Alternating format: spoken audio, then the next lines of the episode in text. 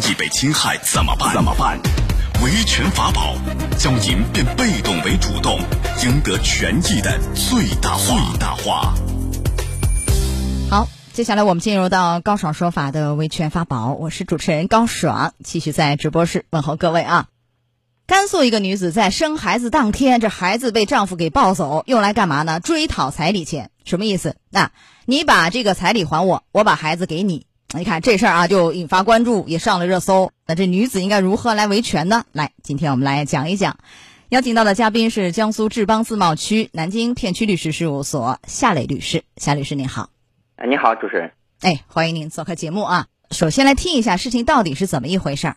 十月八日，家住甘肃天水市武山县的范彩云发微博称，她出生仅十四个小时的孩子被已经分居的丈夫抱走。她跟男方多次沟通，男方表示只有女方归还七万元的彩礼钱，才能将孩子交给女方。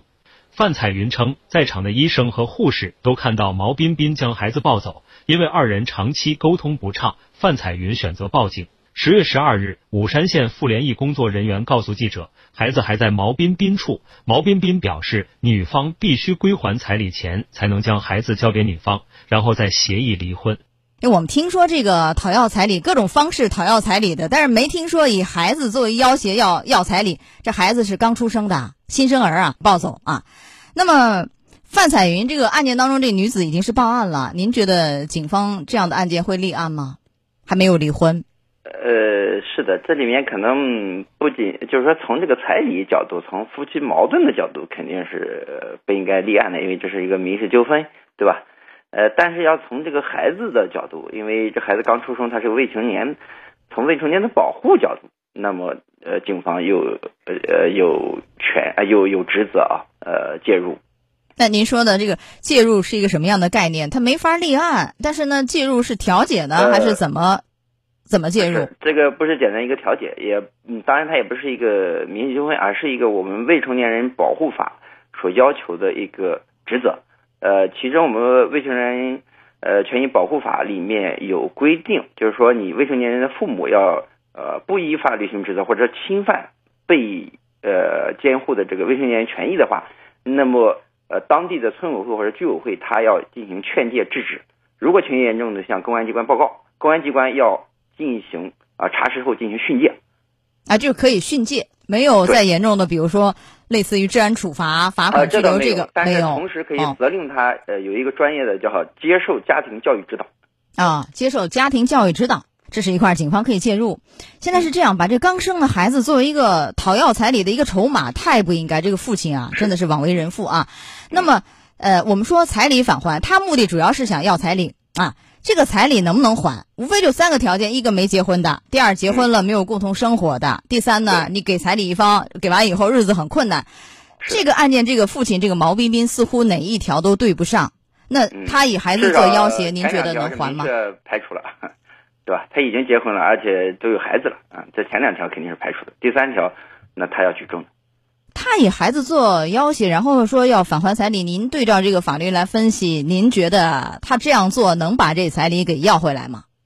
呃，我觉得这个这是一个，就是说从法律概念上啊，这个彩礼能不能返还，那是一个刚才对照这个情形。从他就他本人这种行为来说，呃，这种行为我觉得也不应该支持啊。这就以损害未成年人权益的方式来主张权利，本身就不应该得到支持。对，呃，就是说，假设他要不到，完了以后起诉，起诉要要这个彩礼，你无论对照这三条，还是说你拿孩子做要挟，我觉得法官也不会判说把这个彩礼以这样的方式还给他吧？是的，啊，那如果他真的是这个经济困难呢，有还的可能性吗？彩礼？呃，那那要证明达到这种严严重的程度啊，他生活要达到他生活困难的程度，他现在并没有说以生活困难为由，他可能是以夫妻矛盾为由。作为一个理由，嗯，范彩云应该怎么样主张维权？他现在很难呢，这孩子我觉得啊，确实，呃，刚才呃，一个他可以寻找这个居委或者村委会啊，因为法律规定他有一个保护职责嘛。他从自己的职呃权益保护上可能很难，就必须要从这个孩子的权益保护上啊。对，因为都是孩子的，一个是父，一个是母，一个爸，一个妈。那你这个呃，丈夫把孩子拿走了，就带走了，那母亲想要，那你怎么起诉？这个似乎。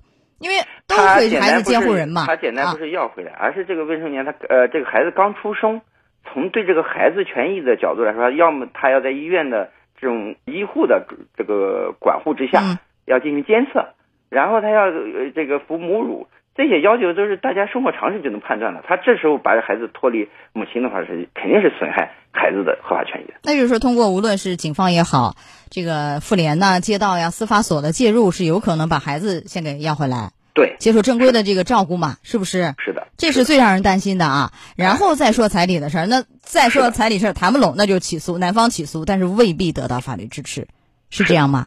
嗯好，来，我们由此再谈一下，就是这个案件是还没离婚，如果离婚了，那如果离婚了，这个会有区别吗？就把孩子这样给，呃，有点像要挟给给带走，不让这个孩子亲妈去见呢？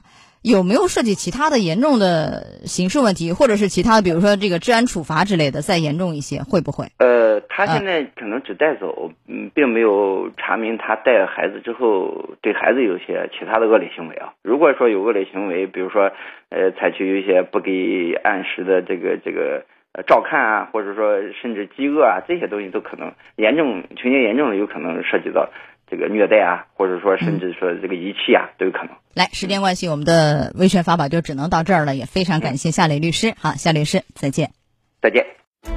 高爽说法节目收听时间：首播 FM 九十三点七，江苏新闻广播十五点十分到十六点；复播 AM 七零二，江苏新闻综合广播二十二点三十到二十三点。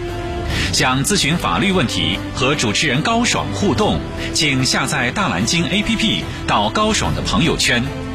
节目微信公众号“高爽说法”，网络收听方式：江苏广播网三 w 点 vojs 点 cn。智能手机下载大蓝鲸 APP 或蜻蜓、喜马拉雅等，搜索“高爽说法”，可随时收听。